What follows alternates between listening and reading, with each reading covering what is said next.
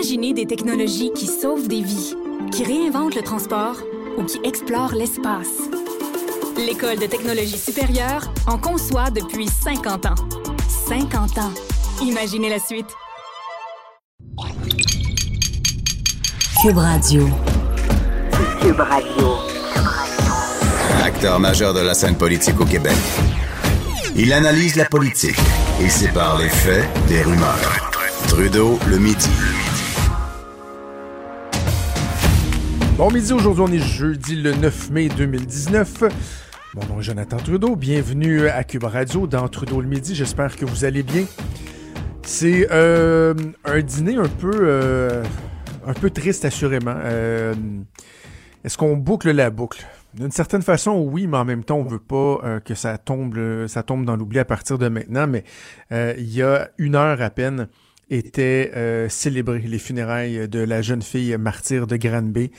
Euh, la jeune fille qui a été euh, exposée au complexe funéraire Le Sieur à Granby au cours des dernières heures. Et là, euh, donc à 11 heures, en l'église Saint-Eugène de Granby, présidée par le prêtre Serge, Pelletier, ont eu lieu ces, funérailles. Parallèlement à ça, il y a, on entend beaucoup de gens qui se sont exprimés sur des éléments modifiés dans notre système, des prises de conscience à opérer. Il y a le gouvernement qui met euh, sur, sur pied des, bon, des commissions d'enquête. On veut une enquête publique du coroner. Le premier ministre qui a également parlé d'une espèce de commission euh, parlementaire qui pourrait s'apparenter à celle euh, qu'on a connue dans le cadre de Mourir dans la dignité. Hein, Hélène David qui a dit ben, celle-ci, ça pourrait être grandir dans la dignité. Et donc, euh, il y a certains intervenants qui font connaître euh, leurs attentes, qui, euh, qui adressent euh, certaines demandes aux autorités. Et c'est le cas de l'Association des familles de personnes assassinées et disparues qui, au cours des dernières minutes, a tenu euh, un point de presse pour effectuer certaines demandes de suivi, mais également de modification. Et on va en parler avec Nancy Roy, qui est directrice générale de l'Association des familles de personnes assassinées ou disparues. Elle est en ligne. Bon midi, Madame Roy. Bon midi.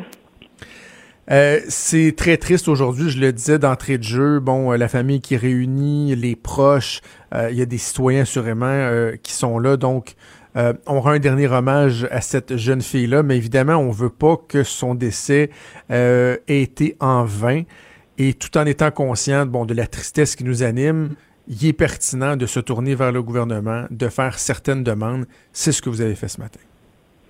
Oui, c'est ce qu'on fait, c'est ce qu'on va continuer de faire. Vous savez, euh, ce qu'on veut pas, on veut que ça soit une prise de conscience collective, mais surtout que ça soit pas seulement des vœux pieux. Euh, si vous vous souvenez de la petite Rosalie, euh, on n'entend plus beaucoup parler là, des recommandations ou de ce qui devrait être fait.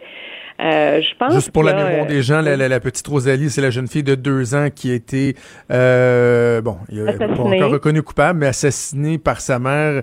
Euh, elle a disposé du corps dans les vidanges. Dans les heures qui ont suivi, il y avait des questions qui s'étaient euh, posées parce qu'il y avait eu des signalements à la DPJ. On nous a promis qu'il y aurait enquête. Et depuis ce temps-là, ben, ça fait plus d'un an, on n'en a jamais rien entendu parler.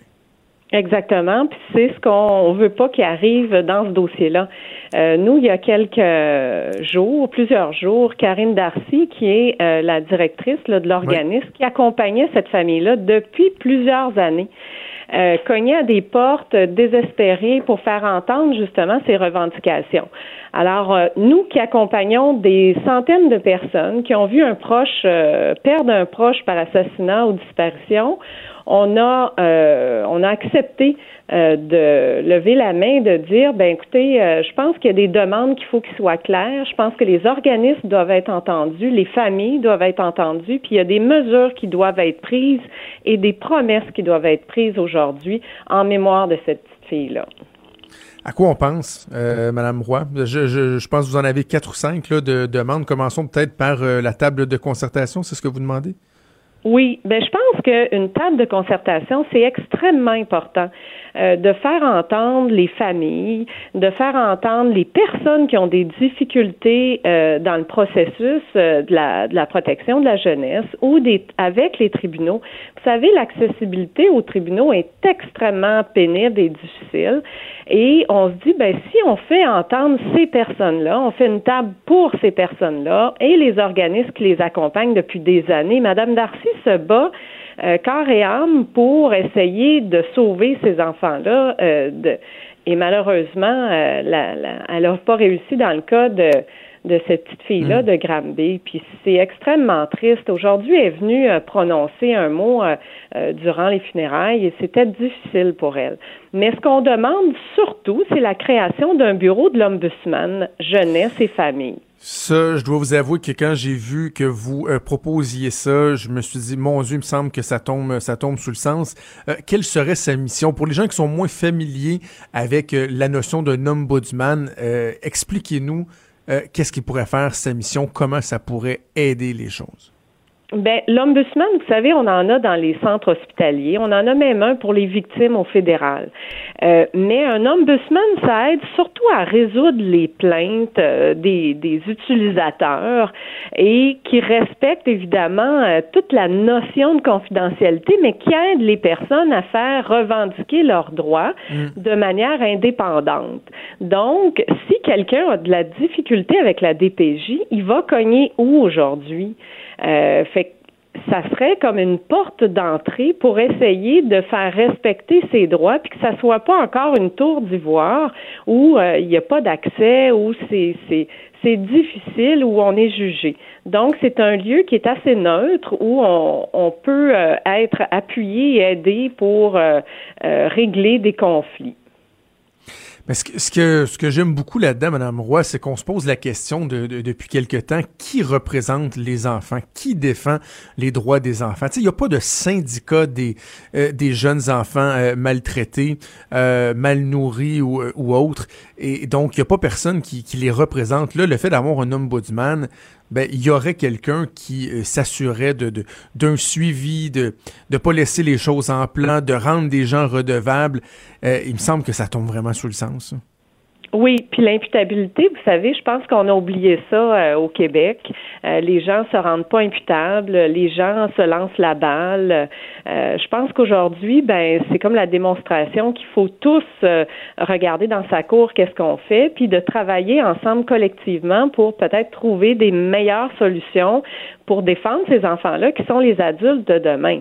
Fait que s'ils sont poqués aujourd'hui, ben comment faire en sorte de faire des, adultes équilibrés?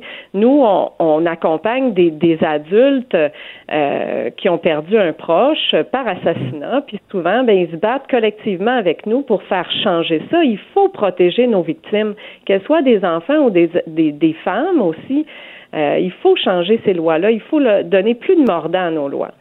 C'est peut-être délicat comme question parce qu'évidemment, je veux pas tomber dans l'aspect, dans, dans l'aspect, euh, tu œil pour œil, dent pour dent ou la satisfaction de la vengeance, mais le principe d'imputabilité euh, pour les personnes que, que vous représentez, les familles de personnes assassinées ou disparues, est-ce que ça, ça peut venir jouer un rôle, ça, dans, dans l'acceptation, dans le processus de deuil, ou que, tu à l'inverse, ce soit un frein à l'acceptation de dire, ben, je veux accepter ce qui s'est passé, mais en même temps, il y a cette frustration-là constante de voir que lorsqu'il y a eu des, des, euh, des lacunes, euh, qu'il y a des gens qui ont, qui ont pas agi comme ils devaient le faire, ben, de voir qu'il y a rien qui se passe, qu'il y a personne qui est redevable, qui est imputable, que c'est un frein euh, à la capacité des gens d'aller de l'avant, d'accepter?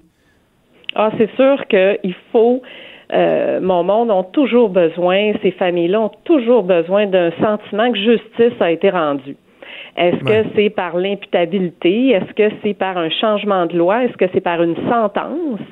Euh, qui est juste. Euh, il n'y aura jamais une sentence qui est assez euh, sévère pour eux, hein, parce que ça rendra jamais la personne qu'on a perdue.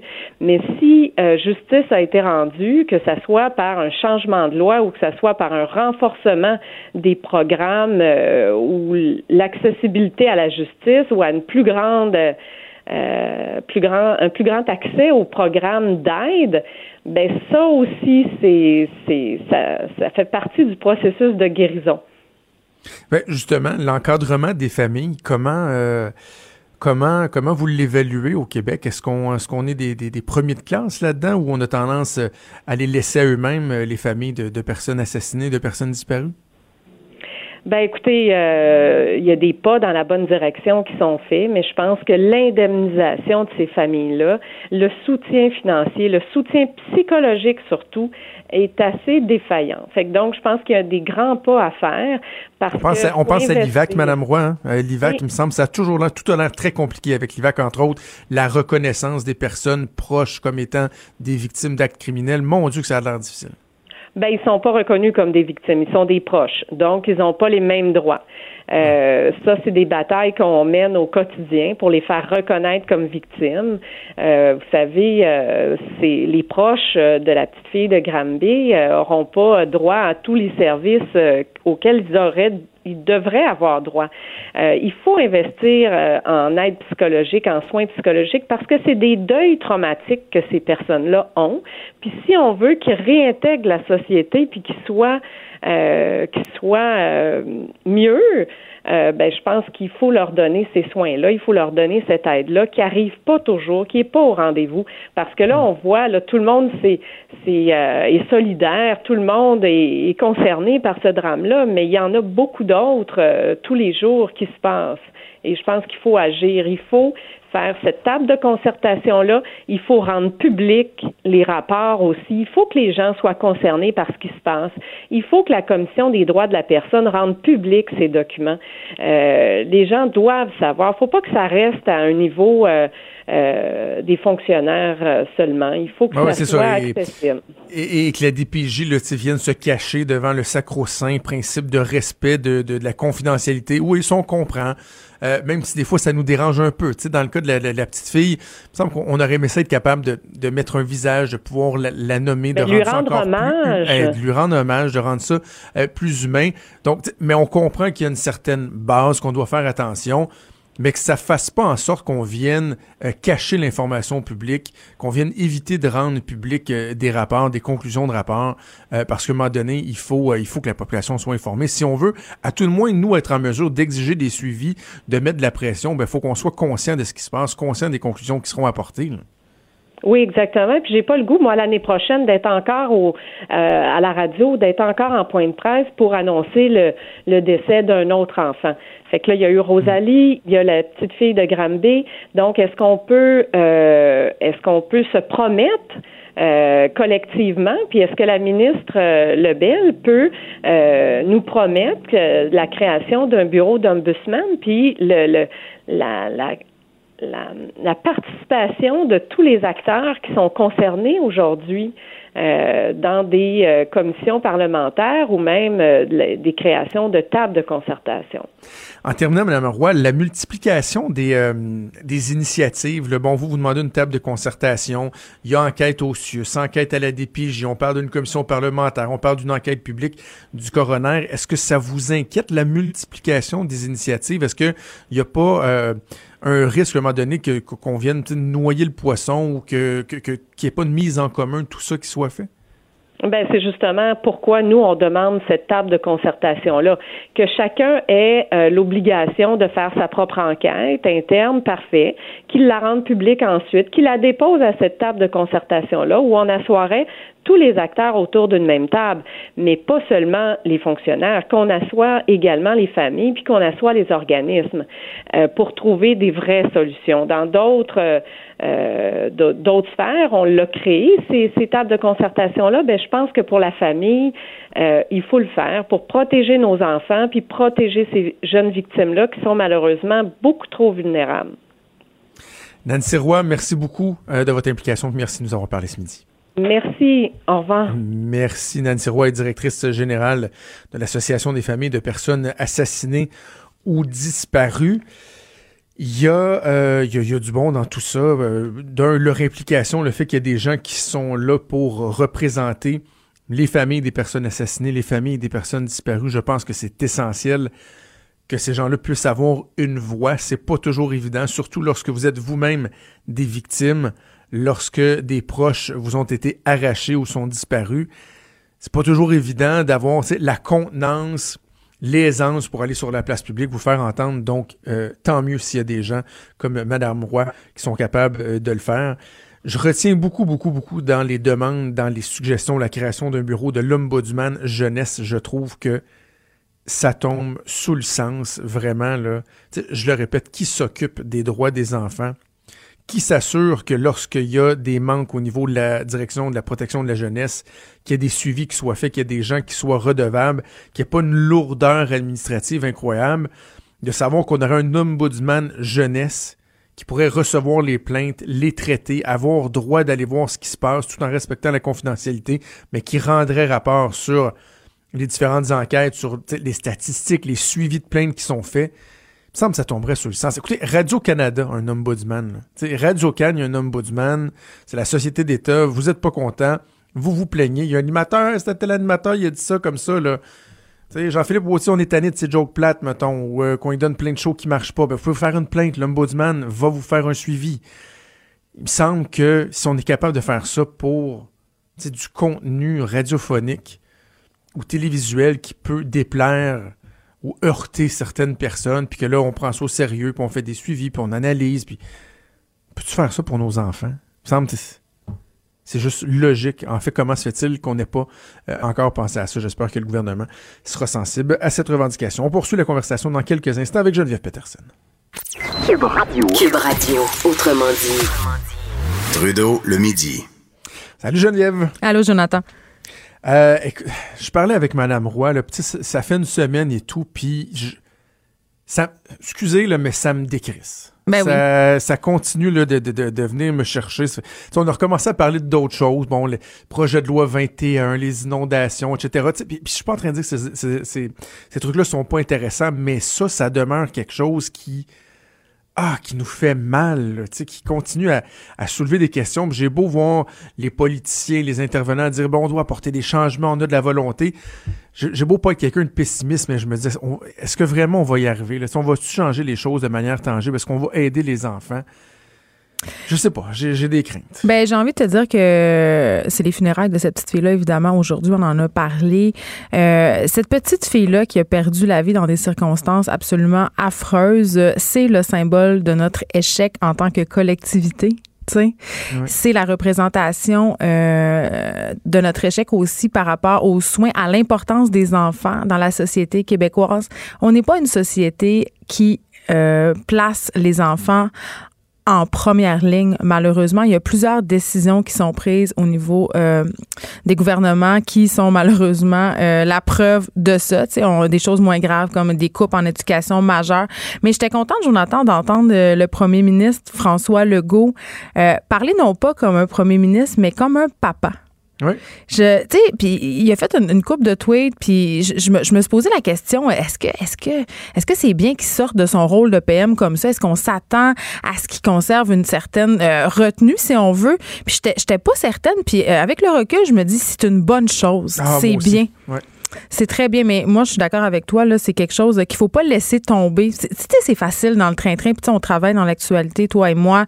Euh, ça continue à rouler, puis on oublie les affaires. Tu sais, il faut pas l'oublier cette petite fille-là. Faut pas qu'elle soit morte en vain.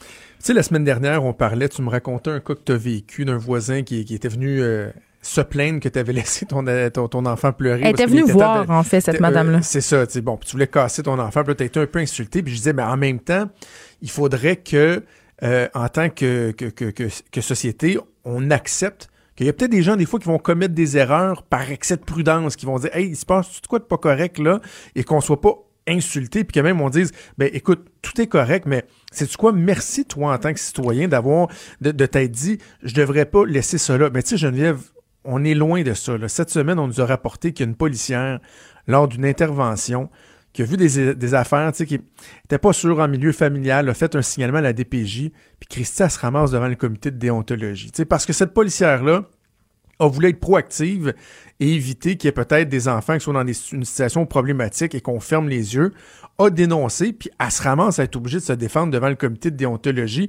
parce que le parent non content a fait une plainte. Mais je comprends pas euh, à à propos de cette policière-là, qu'est-ce qui se passe, euh, pourquoi ça se rend là? Parce que je- moi, je croyais, puis corrige-moi si je me trompe, Jonathan, que les personnes en situation d'autorité, c'est-à-dire les policiers, les médecins, les infirmiers, les infirmières, les professeurs aussi, n'avaient pas le choix de faire des signalements quand il y avait des raisons euh, sérieuses de croire qu'un enfant était victime de négligence Ben ou oui. de violence. Donc, comment ça peut se ramasser devant le comité de discipline, entre guillemets, cette affaire-là? Je ne comprends pas. Ben, Parce que j'imagine, euh, j'ai pas vu tous les détails, mais j'imagine que, tu sais, bon, les parents disent franchement, c'était de l'excès de zèle. Pour qui elle se prend, c'est insultant. Ah ouais, Venez- ben moi j'ai envie de dire à ces parents-là, j'ai envie de dire à ces parents-là que si on, ils ont rien à, à se reprocher, là, ben ça devrait pas les déranger que la DPJ vienne Exact. se mettre le nez dans le dossier. Par contre, euh, bémol, le, tu- je sais pas si tu te rappelles, il y a quelques années, il y a eu un reportage très choc euh, par la gang d'enquête sur un pédiatre de Sainte-Justine qui s'est suicidé depuis, qui faisait des signalements euh, à la DPJ. Il y a des parents qui ont perdu la garde, des signalements abusifs. Et ça, Oui, ça a oui, fait oui, beaucoup de mal, entre guillemets, un à l'image des intervenants et à justement à l'image à, cette espèce de, de- processus-là de dénonciation. On est beaucoup dans la, dans la culture de la peur depuis ce temps-là. Et je pense qu'au bout du compte, euh, certains enfants peuvent en souffrir parce que, euh, tu sais, il y a des affaires qui seront pas retenues ou des, ou des personnes qui vont se retenir de signaler parce qu'ils vont avoir peur. Ça, ça a fait très, très mal. Ça n'a pas juste eu des répercussions positives. y a- on a parlé à des intervenants de la DPJ pour l'émission qui nous ont tous parlé de ce reportage-là. Hmm, qui avait laissé des, des Ben, qui a laissé des marques, oui. euh, les gens dans le dans domaine euh, de l'enseignement et tout ça, euh, maintenant, hésitent, veulent pas être considérés comme des, des dénonceurs quérulents, si on veut. Là. Ouais, mais en même temps, j'ai envie de dire, tu sais, tu quand, quand on a un doute, là, notre petite voix, c'est rare qu'elle se trompe. Sais? Ah oui, non, il faut il faut l'écouter. Euh, eh, on va aller carrément ailleurs, OK? On va aller carrément ailleurs. Tu m'as envoyé un article, euh, une étude qui démontre que les Américains, annuellement, dépenseraient en moyenne 18 000 Ouais. pour des biens non essentiels, 1497 pièces par mois. Euh, Par année. premièrement, Ah oui, par euh, mois, c'est 1500 ça, piastres mais- par mois, c'est ouais. ça. Et ça semble énorme, Mm. mais est-ce que tout ce qu'il y a là-dedans, parce qu'il donne des exemples, est-ce que vraiment tout ça, on doit considérer ça comme étant du gaspillage ou des biens non essentiels? Parce qu'il y a des exemples qui sont discutables, je trouve. Ben c'est ça. euh, c'est un article qui est paru euh, sur USA Today et évidemment, euh, on parle souvent d'endettement. Les gens sont très endettés. On vit dans une société de consommation où acheter et c'est tout le temps tentant. On nous vend entre guillemets le rêve américain à, à qui mieux mieux. Et là, dans cette liste-là, des dépenses jugées non essentielles. euh, moi aussi, je suis d'accord avec toi, Jonathan. Il y avait des affaires euh, qui, qui, pour moi ne semblaient pas non essentielles, mais c'est une question de choix et de priorité. Euh, Dans la liste, il y a les frais d'inscription et de membership pour le gym. OK? Ouais. Moi, je suis une fille qui fait beaucoup de sport, puis je ne considère pas que ma- mon, mon, mon, membership au gym est une dépense non essentielle pour moi parce que j'en ai besoin du gym dans ma vie. Ça m'aide à réguler mon anxiété. J'en ai parlé souvent aussi que j'ai des troubles alimentaires, euh, que je fais de la dysmorphie, donc m'entraîner, ça m'empêche de prendre la médication, aller au gym, en fait, pour euh, le sommeil, l'anxiété. Donc, vraiment, ça a des vertus pour moi. C'est sûr qu'après, tu peux me dire, ouais, mais Geneviève, tu peux aller t'entraîner dehors. Puis ça coûte rien. C'est vrai. Mais à un moment donné, on fait des choix. Sais, moi, je fais le choix d'aller au gym parce que je considère que pour moi, c'est essentiel, mais je coupe ailleurs pour pouvoir me payer ça. Mais sais-tu qu'est-ce qui était préoccupant dans cette affaire-là? Euh, c'était euh, l'information suivante, c'est-à-dire que 60% des adultes n'ont pas 1000 dollars de côté. Ça veut Ouais, dire non, que si tu arrives de quoi, n'importe quoi, là, tu sais, on jase, là. Ton chauffe-eau pète, ton char pète, ou tu sais, t'es, t'es pogné quelque part, faut que tu te payes une chambre d'hôtel, ben ça se pourra pas. Tu sais? Ça, Et- ça, moi, ça, moi. Parce que euh, j'ai envie de dire, je veux pas être moralisatrice, là. Je suis pas la reine de l'épargne personnelle, là, loin de là. Sauf que, euh, tu sais, j'ai envie de dire, si t'as si t'as pas les moyens, tu sais, il faut que tu te dises euh, avant de dépenser, mes, mes billes sont-tu payées? J'ai-tu de l'assurance vie? Euh, J'ai-tu de l'argent de côté s'il arrive un pépin? J'ai-tu de l'argent de côté pour ma retraite? Tu sais, C'est plate de penser à ça, mais si tu as de l'argent pour tout faire ça, après ça, tu peux dépenser ce que tu veux. Moi, j'en ai pas de problème, là. Mais quand tu vis paye après paye, tu sais, quand t'as pas 1000 pièces de côté, tu sais, à un moment donné, euh, Sauf que, ouais, c'est ça. Mais des fois, c'est peut-être plus facile à dire qu'à faire, là, parce que justement. Hey, on parle de 1000 euh, pièces, Jonathan, là, pas d'avoir 20 000 un coussin de 20 000 là. On, Ben non, on se parle. mais Geneviève, il y en a là qu'une fois les, les activités des enfants payées. Ah, mais ça, je qualifie ça euh, de- les voitures, d'essentiel. Les ci, les ça. Non, mais une fois que tout ça est payé à la fin du mois, là, il y, en- il y en a plus d'argent. Ah, mais on est d'accord. Parce que, dans le fond, la question qu'on peut se poser, parce que c'est toute l'importance du crédit là-dedans. Ben, moi, c'est. Moi, par exemple, je, je- je- je suis chanceux, toi aussi, on a d'excellents revenus. Mais, euh, tu sais, de l'argent dormant, là, tu sais, qui dort dans un compte de banque, j'en ai pas. Tu sais, je suis un travailleur autonome, j'ai des dépenses. Fait que c'est la marge de crédit que j'essaie de garder euh, idéalement proche de zéro, mais ça fluctue selon les moments de l'année, là, tu sais, avec les acomptes provisionnels et tout. Mais au moins, je sais que si j'ai euh, j'ai un pépin, ben je, je vais m'assurer de toujours avoir de la place pour dépenser. Mais est-ce que, par exemple, je veux garder de l'argent sur une marge de crédit ou une carte de crédit, mais me dire, ah, dans un autre compte, j'ai mon 1000 pièces qui dort, je suis correct ben, je trouve que c'est pas logique. Là, Puis il y a bien des gens qui n'ont pas le choix de vivre avec le crédit. Donc, si tu n'as pas le choix de vivre avec le crédit, comment veux-tu parallèlement te garder un petit 1000 pièces on the side? Oui, ben là, mettre de l'argent, c'est un luxe euh, de côté, là, évidemment. Puis euh, épargner aussi, c'est facile à dire quand tu as de l'argent.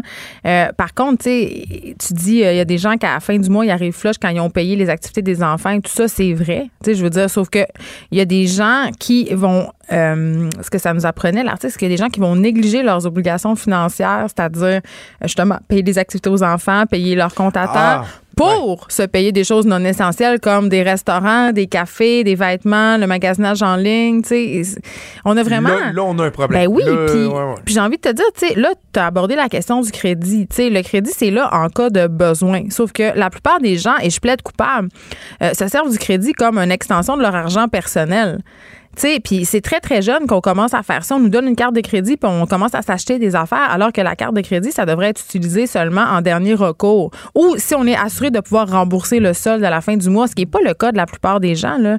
Souvent, les, personnes, je vais parler un très bon français, ils vont pas clairer le solde, le solde de leur ben carte de crédit à chaque mois. Puis on, vit à crédit, on, on vit dans une espèce de bulle dans une réalité financière, en fait, qui, qui, qui est faussée, si on veut. Puis, tu sais, là, je, m'écoute parler, puis je me dis, mon Dieu, Geneviève, tu fais tellement d'affaires. J'ai tellement fait de conneries avec mon argent, tellement, là. Ah oui. Ah, ah oui. non, moi, je fais, non, je fais pas trop de dépenses futiles. ben, moi, oui, tu sais, puis on parlait, euh, tu sais, on dans cette affaire-là, il y avait beaucoup de choses liées euh, aux, aux femmes, malheureusement. les dépenses, c'est qui qui magasine le plus en ligne? Euh, ben, c'est les femmes. on s'achète des mhm. vêtements, euh, le maquillage, toutes sortes d'affaires. Fait que ça coûte cher être une fille, Jonathan. J'ai envie de te dire ça. Mais... OK, mais attends, je t'amène ça ailleurs. Parce que tu disais, là où je, trouve que ça devient très préoccupant, c'est lorsqu'il y a des gens qui vont couper sur l'essentiel, sur l'épicerie, sur les vêtements, tout ça, évidemment, pour leurs enfants pour des biens de luxe. Je l'amène carrément ailleurs, les gens qui vivent plus dans la pauvreté et qui, par exemple, vont utiliser leur argent euh, pour s'acheter des cigarettes, pour s'acheter de la bière, de l'alcool et tout ça. Jonathan, et qui vont aller couper sur hmm. leurs biens, leurs enfants. Je te pose une question super euh, drastique. Par exemple, avec l'aide sociale, ça a déjà, ça revient de, de, de, de temps à autre dans, dans la discussion euh, publique. Tu sais, par exemple, de dire, ben, on, donne l'argent pour l'aide sociale un minimum, mais tu t'assures que ça va aller c'est-tu des coupons? Je sais pas, mais tu ben t'assures que ça sert pour les bonnes affaires. Tu m'ouvres la porte, c'est ça? J'allais dire, je me ferai pas d'amis là, euh, après-midi, là, mais moi, j'ai toujours dit. Euh, puis à chaque fois que je dis ça, les, gens me disent tout le temps, hey, parle pas de ça publiquement, là, tu vas te faire ramasser. Mais moi, j'ai toujours dit que euh, sur un chèque d'aide sociale, il devrait en avoir une partie en coupons alimentaires. Ben, puis je vais aller plus loin que ça. On pense pareil. Je, vais aller plus. c'est inquiétant, on pense pareil. Je vais aller plus loin que ça, Jonathan. Hey, moi... t'en ça veut dire quoi, ça? C'est inquiétant. On en parlera, on en parlera plus tard. qu'on fait de la radio ensemble. T'as encore des préjugés? On pense, on pense. J'ai toujours, des, j'ai toujours des préjugés. Je suis aux aguets. Mais euh, je vais pas devenir un homme blanc de 40 ans. Mais. j'ai 37. Ah bon, euh, t'es plus jeune que moi? Oh mon Dieu, on apprend des choses.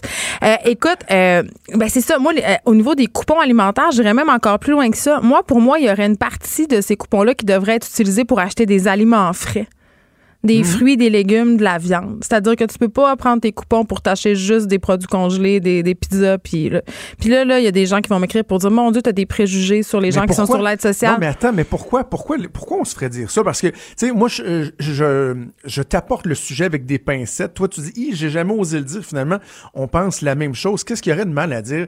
Il y a un filet social. Collectivement, on accepte d'aider, de reconnaître qu'il y a des gens pour qui c'est plus difficile, qu'on est là pour les aider, pour euh, leur donner des sous.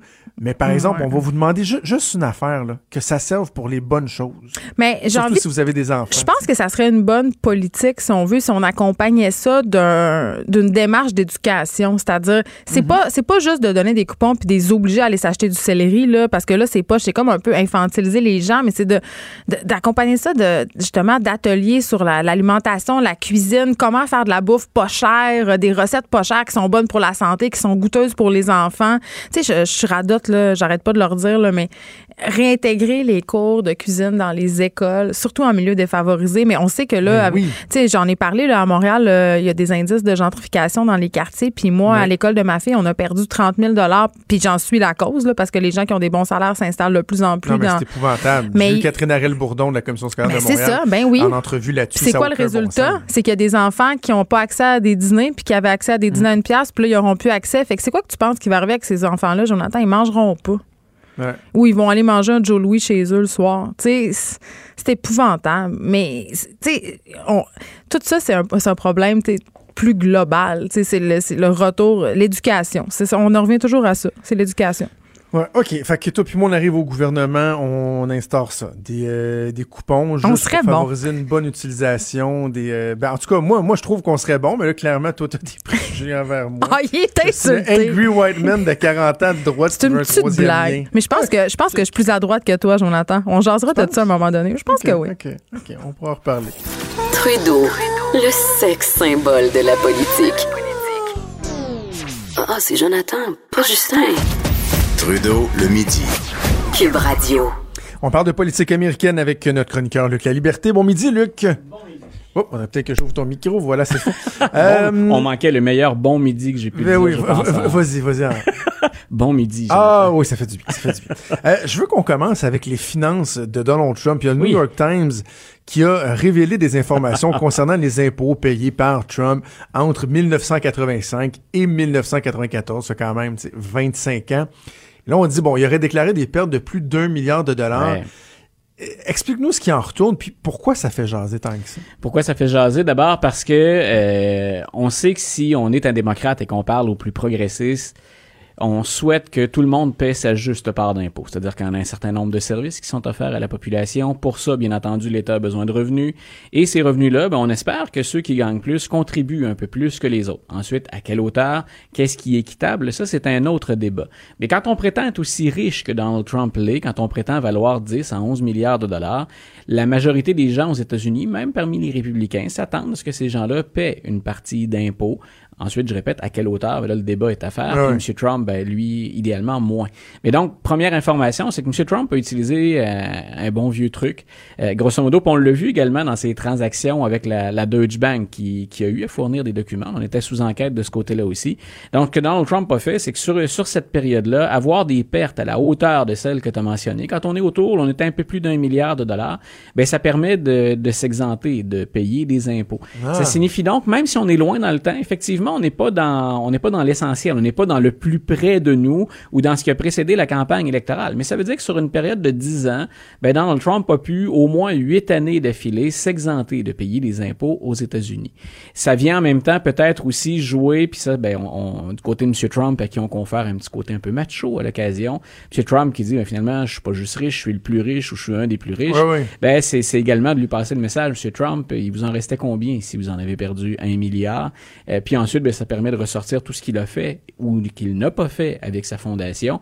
Mais ça permet de voir que Donald Trump, c'est très difficile également d'avoir l'heure juste avec lui. Ce qu'on a vu avec la Deutsche Bank, c'est ben, quand j'ai besoin de prêts et que j'ai besoin d'argent, je suis plus riche que je suis plus riche que vous le pensiez. Quand vient le temps de payer des impôts, je suis beaucoup moins riche que ce à quoi vous pensiez ou vous référiez. Donc, l'information du New York Times, ça pourrait être du harcèlement, ça pourrait être de l'acharnement, euh, mais à la limite, quand quelqu'un joue sur son potentiel d'homme d'affaires, sur ses réalisations sur sa fortune pour se faire élire. Mais c'est important de voir que ce, personnage-là a déjà déclaré des dettes très, très importantes, des pertes importantes. Puis en même temps, ben, que le président des États-Unis a tout fait historiquement pour ne pas payer d'impôts. Parce que dans le fond, il y a deux angles, ben, ben, ben ouais, disons deux angles peuvent être exploités. Il y a euh, le mensonge autour de l'ampleur du succès, de l'ampleur de, la fortune personnelle. Le gars qui dit, je, je suis le meilleur homme d'affaires euh, euh, de l'histoire. Et là, on se rend compte, ouais, finalement, les gains sont peut-être pas si importants. Ou sinon, si c'est pas ça, c'est dire, ben, est-ce qu'il y a eu du fling-flang pour justement s'assurer de payer moins d'impôts? Est-ce que, au-delà des pertes déclarées, est-ce qu'il y a des indices qui pourraient qui tendent à démontrer que bon, il aurait pu avoir un déplacement des sommes ou du, du, fignolage de rapports pour en arriver là ou y a-t-il des soupçons? C'est qu'en fait, ben moi ce que j'attendais, si si on est pour jouer dans les rapports d'impôts de Donald Trump, moi ce qui m'intéressait le plus en termes de fondement du fonctionnement politique américain puis des différentes enquêtes qu'on a eues, c'est y a-t-il dans ses relations avec ses partenaires d'affaires à l'étranger quelque chose qui est en lien avec ben, la possible collusion? M. Mueller a dit, je peux pas attacher des fils, mais ils se sont parlé à plusieurs reprises et ils se sont aidés mutuellement il manque pas grand-chose pour qu'on parle de collusion. Donc, M. Mueller n'a pas, pas franchi ce, ce pas-là. Mais donc, moi, je m'attendais à ce que ce soit ce genre d'information qu'on allait privilégier. Mais de l'autre côté, M. Trump a répondu, vous savez, un milliard de dollars, à l'époque où j'ai perdu ça, il y a plein de gens qui ont fonctionné comme ça pour se dégager un peu, hein, pour se garder une marge de manœuvre, pour s'éviter de payer des impôts. À la limite, on peut, comme homme d'affaires, dire, ben, je veux pas en payer trop d'impôts, moi non plus, et j'ai déjà utilisé ce genre de stratagème, qui en passant n'est pas illégal. Donc ça, c'est déjà un premier pas. L'autre chose, c'est, est-ce que c'est décent pour un politicien américain ou pour un président de dire je suis quelqu'un qui a bien réussi en affaires, qui a accumulé beaucoup de sous et je ne contribue, mais alors pas du tout finalement à nourrir ou à financer ben, ben les, soins de santé éventuels, etc. Donc on a vu ici, on a eu à notre échelle, on a demandé, on a déjà demandé à M. Couillard, il avait fait quoi avec l'argent quand il travaillait en Arabie Saoudite, par exemple? Puis il y avait rien d'illégal dans ce qu'avait fait le premier ministre, mais il y avait une symbolique qu'on a tenté de récupérer.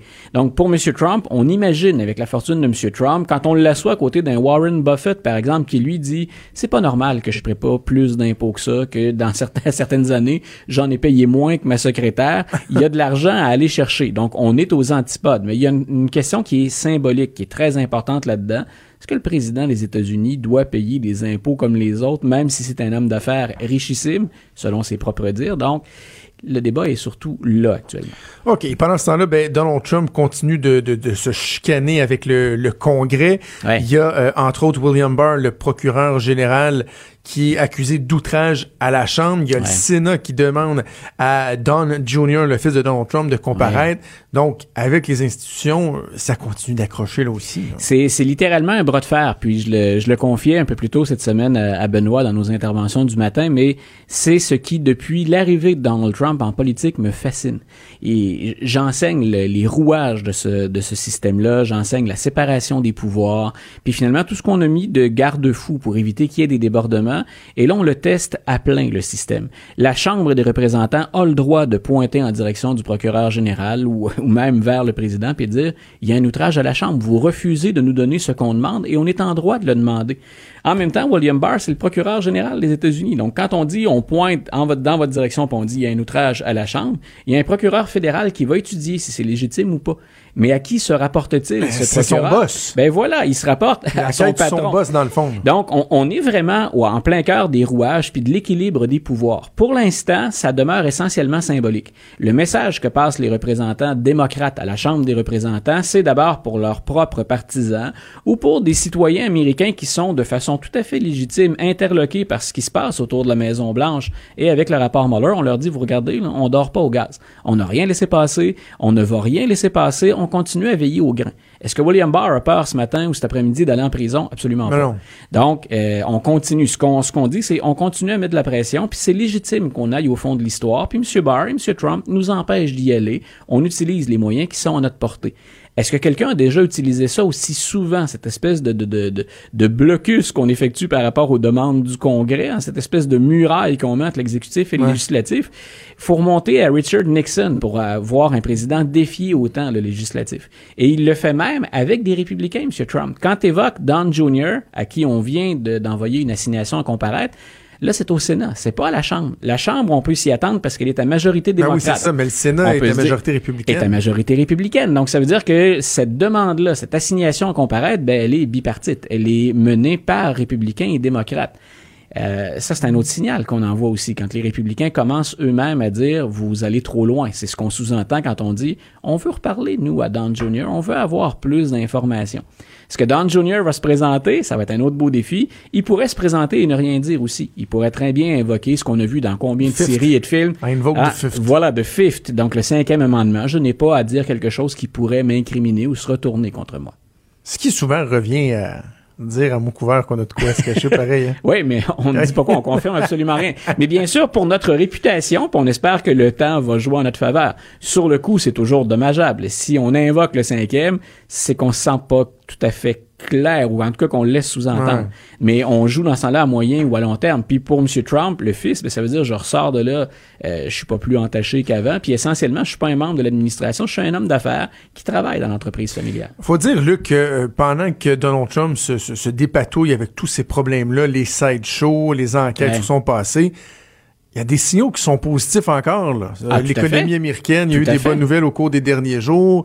Euh, donc, tu sais, des fois, quand on se dit, ben, comment ça se fait que les Américains pourraient peut-être être portés à le réélire, ben, il faut comprendre que nous, on est peut-être plus loin de cette réalité-là point de vue médiatique, c'est intéressant de parler des frasques et tout. Bien sûr. Mais il y a des signaux qui sont absolument positifs pour Voilà, et c'est très important de le souligner. Et les nouvelles sont bonnes pour Donald Trump cette semaine. Pour la première fois, et pas dans un, dans trois sondages, il atteint et même franchit la barre du 45% d'approbation les auditeurs vont dire, ah oui, c'est fort, ça, 45-46 pour un président qui l'a jamais atteint ou dépassé, c'est bon. Et quand on sait qu'à l'élection, on le répète très, très souvent, c'est pas le vote populaire qui vous fait élire, mm. mais c'est la répartition du vote dans les différents États, ça signifie que M. Trump, cette semaine, en tout cas, il est en bonne position, puis personne ne peut le donner pour vaincu en 2020. Donc, trois sondages. Il y a une maison de sondage. La première que j'ai vue cette semaine, c'est la maison Rasmussen. Et Rasmussen ne fonctionne pas, établit pas ses échantillons tout à fait de la même manière que les autres. Et ça fait que c'est généralement favorable aux républicains et à Donald Trump. Donc le premier, je me suis dit Rasmussen, ok, mais c'est peut-être fallait s'y attendre. Mais quand on est, il y en avait un, c'est ABC Wall Street Journal, je pense. Il y avait la maison de sondage Harris avec l'université Harvard. Là, on dit on a quand même trois sondages qui arrivent sensiblement à 1% d'écart, 45-46. Euh, ben ça veut dire aussi pour M. Trump que le rapport Mueller est pas dommageable tant que ça. Ah Qu'effectivement, les gens, ben, ils accordent peut-être moins d'importance à ça ou à la politique étrangère, et pourtant ça a brassé énormément en politique étrangère américaine cette semaine, les gens regardent l'économie. Et l'économie, non seulement la croissance continue, la performance est bonne, mais la bonne nouvelle pour Donald Trump, c'est que non seulement il y a des emplois, mais les salaires augmentent. Euh, pas pour tout le monde et pas pour tout le monde également. Mais donc, il y a des hausses salariales, ce qu'on n'avait pas vu depuis un certain temps. On disait, on a beau créer de l'emploi, si on crée des emplois qui sont pas payants, dont les conditions sont navrantes, euh, ben on est au boulot. Mais est-ce qu'on sort vraiment les gens du pétrin? Là, ce qui est intéressant pour Donald Trump, puis dans son cas, j'imagine qu'on croise les doigts pour ne pas gâcher la sauce euh, avant 2020, c'est qu'on a création d'emplois et hausse de salaire. Mais ça veut aussi dire que les démocrates réussissent pas à incarner une, une, opposition, une alternative viable euh, aux républicains. Il y, a, il y, a, ça aussi, je trouve que ça met en lumière le fait que Trump même monte dans les sondages. Jusqu'à maintenant. Jusqu'à maintenant. Puis je disais, on est, on est loin en même temps de l'élection. Oh, c'est toujours, toujours le fun de jouer à ça puis de se donner des repères en, en cheminant vers l'élection. Mais on a vu à quel point, par exemple, Joe Biden a, a eu une, une, croissance assez intéressante depuis qu'il a annoncé. C'est plus de, c'est plus de sous dans sa cagnotte. C'est, il se démarque nettement de Bernie Sanders. Ça oblige les autres joueurs aussi à, à monter au créneau un peu plus régulièrement. Kamala Harris a effectué des sorties non seulement s'est-elle démarquée au Sénat dans un interrogatoire euh, qu'elle a mené, mais entre autres, euh, elle a dit aussi dans les médias cette semaine, moi je pense que vous faites fausse route les démocrates. Si vous pensez que c'est un homme blanc qui est la solution à Donald Trump, j'ai des petites nouvelles pour vous. La donne a changé, puis regardez les états pivots. Moi je pense que des candidats, entre autres des candidates comme moi, mais je pense que diversité, euh, c'est le mot d'ordre que devraient suivre les démocrates pour l'élection de 2020. Et ça se défend. La stratégie de Biden se défend, puis la stratégie de Kamala Harris aussi se défend. Ça dépend toujours qui on veut aller chercher et à quel endroit. Puis idéalement, ben pour les stratèges du Parti démocrate, on irait tout chercher. On irait chercher la stratégie Biden où là on veut rassurer l'homme blanc hétérosexuel américain, puis on veut en même temps jouer la carte de la diversité ça va être, et on le dit souvent, on va marcher sur des œufs.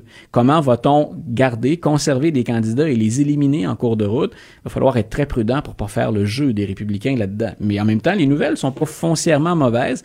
Par contre, pour les démocrates, ce que ça veut dire, trouvons-nous un discours économique qui, euh, qui plaît, trouvons-nous un discours économique qui a des échos, parce que jusqu'à maintenant, M. Trump dit, je suis un homme d'affaires, puis les affaires américaines vont bien aller que ce soit sa faute ou pas, les choses vont plutôt bien ces jours-ci économiquement. Luc, toujours un plaisir de te parler. On, te, te parle, on se reparle jeudi prochain et on t'écoute demain matin avec Benoît Dutrisac. Une bonne fin de journée. Merci, c'est Luc La Liberté, notre chroniqueur politique. Et si vous voulez nous écrire, réagir, studio à commercial cube.radio pour le courriel ou encore par messagerie texte 187 cube radio 1877 827 2346. À gauche, à droite, au milieu. Tout le monde est le bienvenu. Jusqu'à 13, vous écoutez Trudeau le midi. Cube Radio. Je vais vous parler de... C'est une nouvelle qui est anecdotique, mais qui en même temps, je trouve, en dit long, des fois, sur certains travers de, notre société. C'est pas une grande critique sociale que je vais faire, mais il y a des lois qui sont votées, des règlements qui sont édictés. Et des fois, bon, on se dit, il y a, le cadre de la loi et il y a l'application de la loi. Et on aimerait ça, des fois, que les gens qui sont responsables d'appliquer la loi soient capables de faire preuve de gros bon sens. Dans certains cas, on leur donne carrément pas cette latitude-là. Et c'est un peu ridicule tu sais, où là je m'éloigne un peu, mais tu sais, parlons par exemple d'un professeur qui fait preuve d'initiative, qui veut enseigner de telle façon à ses élèves ou de déroger un peu du programme, mais qui pense que ça va aider en raison, je sais pas moi, la dynamique de sa classe ou quoi que ce soit, on va dire non, non, ici au Québec, ça marche que t'as ça, c'est en place, tu le suis, voici ta marche à suivre. C'est la même chose aussi dans certains règlements des fois. Euh, règlements de, je veux dire, de cours, là, criminels, des, trucs qui peuvent, vous, amener des amendes. Tu un employé qui est payé pour faire quelque chose, qui doit mettre en application le, le, le, règlement, la loi. Et des fois, c'est peut-être parce que les gens sont complètement bornés ou zélés ou qui sont carrément conditionnés à ne pas être capables d'utiliser leur gros bon sens pour déroger un peu, comprendre qu'il y a des circonstances. Et la raison pour laquelle je vous parle de ça, c'est qu'il y, a une nouvelle qui a été sortie hier par euh, les gens de Cogeco Nouvelles. On donne toujours le crédit, Jonathan Bernard de Cogeco Nouvelles. Vous savez, la loi sur l'utilisation du cellulaire au volant euh, a été resserrée au cours des dernières années. On est très, très strict. Les, le montant des amendes a augmenté beaucoup, beaucoup depuis quoi? Un an, un an, peut-être deux, je pense, à peu près un an. Euh, c'était sous l'ancien gouvernement. Euh, donc, les amendes, le nombre de points d'inaptitude, c'est vraiment rendu très sévère. Plusieurs centaines de dollars, c'est 5 points d'inaptitude si vous vous faites pogner. C'est correct. C'est correct. Moi, je, dois avouer que des fois, je, je dois faire attention. Quand je suis à des lumières, par exemple. Quand je suis complètement arrêté à une lumière, je vais avoir des fois, eh, tendance à juste acheter un petit coup d'œil, j'ai-tu manqué de quoi de gros? Mais en conduisant alors qu'il fut une époque euh, où, euh, à l'époque des BlackBerry là, où moi j'étais en politique puis on avait des BlackBerry, j'avais mon doigté là, puis tu sais je faisais beaucoup de Québec-Montréal, j'avais deux mains sur le volant avec le BlackBerry en haut, puis je pouvais répondre à peu près à 25 messages en roulant. Ça, je fais plus ça. Je fais plus ça vraiment. Je, me suis sensibilisé à l'importance, au danger que ça pouvait représenter. C'était pas la même chose avant. On n'était pas conscient de ça. Il n'y avait pas de statistiques, etc. Donc, on a resserré les lois. Mais là, vous avez une dame qui s'en va au Tim Horton, elle est à val Elle est au service à l'auto, puis tu sais, c'est les services à l'auto où tu as deux voies pour accélérer le service, là, tu en alternance, il y en a un à gauche, l'autre à droite, vous commandez, puis bon, après ça, vous vous suivez à la queue leu pour aller payer puis chercher votre commande. La madame, elle commande son café, et là, entre la petite borne où elle commande son café et la fenêtre, comme on nous demande, souvent même c'est écrit, merci de préparer votre argent pour essayer que le processus soit fluide. Elle, comme c'est le cas avec bien des gens, paye avec PayPass, avec son application de carte de crédit sur son téléphone. qui est rendu une façon courante de payer. Fait que pendant qu'elle roule, j'imagine, un gros 1 km heure écart, sort son téléphone puis ouvre son application de carte de crédit pour être capable de payer. Mais là, en parallèle, il y a un champ de police. Tu sais, elle, vient, elle, vient de payer, là, elle, vient de commander, elle sort son téléphone. Puis la voiture, le, policier, dit euh, Attendez-nous, euh, après avoir payé, là, pris votre café, attendez-nous, on a affaire à vous. Le policier va voir la madame, puis il dit Vous aviez votre cellulaire en main, au volant. Ils ont donné une étiquette de 486$, puis 5 points de démérite. 5 points d'inaptitude. La madame a dit au policier, ben voyons, regardez, je vais vous le montrer, mon application est ouverte, c'était pour payer. Le policier, il a dit, t'as rien qu'à contester. Euh, c'était pas, pas d'accord, t'as rien qu'à contester. Mais c'est donc bien moron. donc, je, le dis, il y a des fois qu'on ne donne pas assez de latitude pour euh, être flexible dans l'application des lois. Mais il y a d'autres fois où on a affaire à des gens qui sont juste morons. Est-ce qu'ils sont morons parce que justement, on leur dit tellement qu'ils doivent appliquer la loi telle qu'elle puis pas sortir du cadre? Voyons, tu une madame qui est au service au volant, qui sort son sel pour payer avec sa carte de crédit. Tu t'en vas donner une étiquette de 486 pièces, quasiment 500 pièces, 5 points d'inaptitude. Elle va devoir payer pour ravoir ces points d'inaptitude-là au bout de quoi, c'est un an ou deux ans, quand ils vont, ils vont lui redonner, faut que tu payes une pénalité si on veut pour les ravoir. Là, il va contester. Je comprends bien qu'elle va contester, là, c'est pas 150 pièces, c'est 500 pièces. Elle va contester, va aller devant la cour. Là, il va avoir un juge. Il va avoir, tu du, personnel. Je sais pas s'il y a des avocats dans des contestations de tickets, mais peu importe, là. Il y a un processus qui va être en place, qui coûte cher de l'heure, qui coûte cher au système. Et là, finalement, si la, la cour dit oh, non, non, non, non, vous étiez vraiment en infraction, elle va payer ça plus une pénalité. Sinon, on va la rembourser, des frais d'administration. Parce qu'il y a un policier qui n'a pas été assez brillant pour utiliser sa jugeote puis de se dire Ouais, je comprends, là, mais la madame n'est pas en train. Euh, tu sais, pas à 120 en train de checker son Facebook, là. Elle n'est pas en train de tourner un coin de rue ou d'embarquer sur une autoroute en faisant un statut Twitter. On n'est pas là, là. Pas en train de prendre un courriel ou de parler au téléphone. Hein, elle sort pour payer entre, entre la borne et la fenêtre du guichet. Come on! C'est assez niaiseux petit peu de bon sens. Il me semble que ça ferait, ça ferait un peu de bien. Je, vais terminer en vous parlant du tramway de Québec. Euh, et comme je le fais souvent en parlant de ce dossier-là, c'est pas que c'est un dossier local, il y a un intérêt national parce que ça met en lumière les tensions entre le gouvernement fédéral et le gouvernement provincial. Je vous rappelle, un projet de 3 milliards, le gouvernement du Québec a dit, nous on met 1,8 milliard, il reste 1,2 milliard à mettre pour le gouvernement fédéral. Il y a un 400 millions qui est identifié dans un programme de transport en commun. Et là, le 800 millions manquant, on s'entend pas sur où on va le prendre, dans quel programme. Là, ça, fait des mois déjà que cette chicane-là dure. Le premier ministre du Québec, ce matin, devant l'Union des municipalités du Québec, a dit le 500 millions de plus que le fédéral a ajouté dans son budget via la taxe sur l'essence en disant ben, ça servira pour le tramway de Québec. On vous confirme que ce ne sera pas le cas. Ça va servir pour des projets des municipalités. Et même pire, alors que le gouvernement au début disait, sais, le, programme sur le transport en commun, revoyez la répartition qui est inéquitable et qui met plus d'argent à Montréal qu'aux autres villes, faisant en sorte que juste 400 millions disponibles. Revoyez la répartition et on pourra prendre le 1,2 milliard au complet dans ce programme-là. Mais là, ça venait pénaliser Montréal. Pourtant, c'est ce que le gouvernement du Québec demandait au début, mais finalement, euh, François Legault a dit non, non, on pénalisera pas Montréal. Donc, il demande au gouvernement fédéral de trouver un 800 millions ailleurs, d'en rajouter. Et pour la première fois, le premier ministre Legault a dit ben, on est en train d'établir, de regarder un scénario, un plan B, parce qu'à défaut de quoi, on va demander à la Ville de Québec de revoir son projet. Mais imaginez, là, si vous amputez un projet de 3 millions, de 800 millions, en termes d'amplitude du projet, le tracé, etc., il va y avoir des changements majeurs, majeurs, et la pression qui va être sur le gouvernement fédéral, alors qu'on est en campagne électorale, c'est comme si on était commencé, mais qu'il y aura une élection euh, dans quelques mois à peine. Donc, un élément nouveau dans ce dossier-là qui démontre vraiment, vraiment que rien n'est au beau fixe entre le gouvernement fédéral et le gouvernement provincial. Cube Radio.